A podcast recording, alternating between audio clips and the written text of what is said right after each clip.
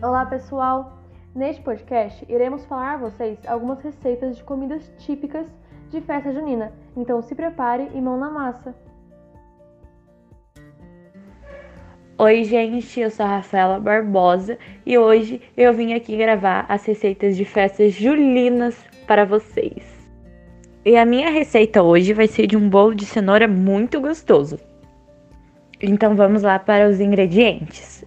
Dentro do liquidificador, você vai colocar três cenouras grandes, três ovos inteiros, uma xícara de óleo, duas xícaras de açúcar.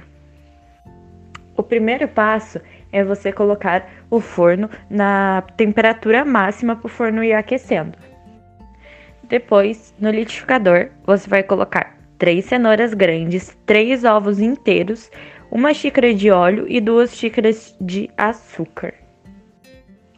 Depois, em outro pote, você vai pegar e colocar duas xícaras de trigo e uma colher de fermento peneirado. Os dois têm que ser peneirados. Daí você vai untar a forma e colocar no forno. Só que daí você vai ter que diminuir o forno é, na temperatura mínima.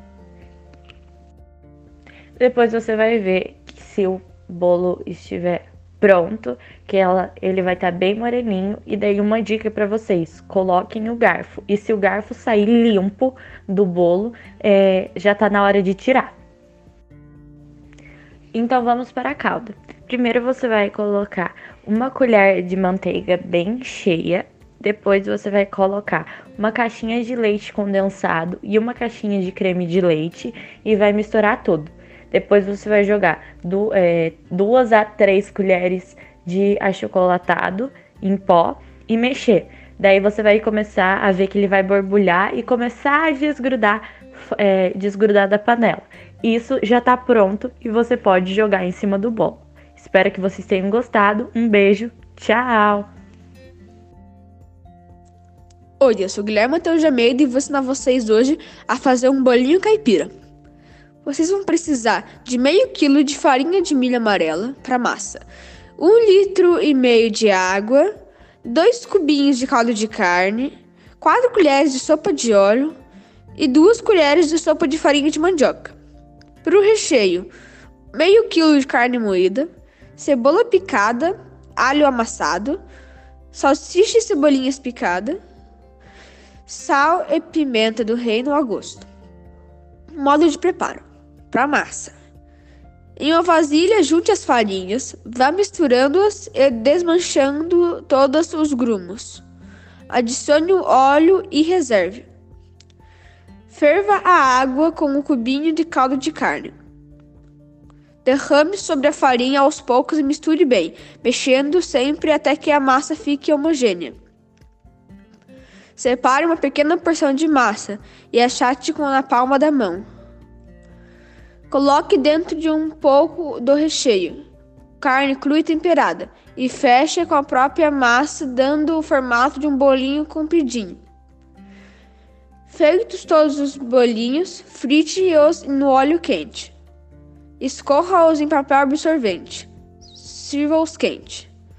No recheio, misture todos os ingredientes, a carne bem temperada, crua, pois se refogar antes fica seco.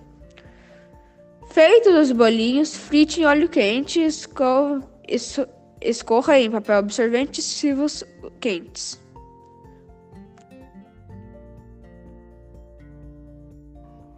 Oi, gente, eu sou a Amanda e vou falar para vocês como fazer uma maçã do amor caseira. Vamos para os ingredientes? Você irá precisar de 500 gramas de açúcar, 250 ml de água, uma colher de sopa de vinagre branco, uma colher de sopa de corante em pó da cor vermelho e palitos para espetar as maçãs. Para prepararmos a maçã do amor, primeiramente precisamos lavar bem as maçãs e espetar o palito nelas, na parte do cabinho da maçã, e reservar elas. Agora, para o preparo do doce, vamos colocar em uma panela, de preferência com fundo grosso, sabe? O açúcar, a água, o corante em pó e o vinagre. Misture delicadamente e em seguida leve ao fogo baixo.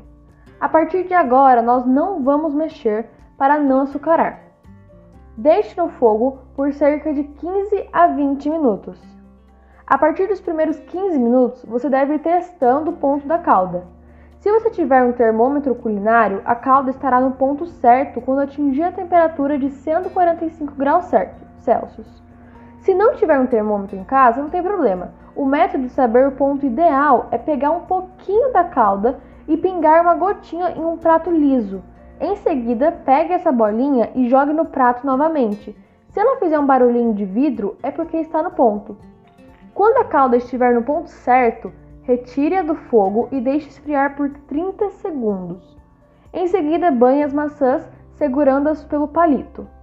Uma dica importante: esse processo de mergulhar as maçãs na calda deve ser bem rápido, pois a calda pode endurecer rapidamente. Depois disso, coloque as maçãs sobre uma superfície lisa, untada com manteiga e deixe secar bem. Agora é só se deliciar com esse doce típico de festa junina. Muito obrigada por ouvir nosso podcast sobre comidas típicas da festa junina. E lembre-se que toda sexta temos um novo podcast no ar. Abraços e até mais!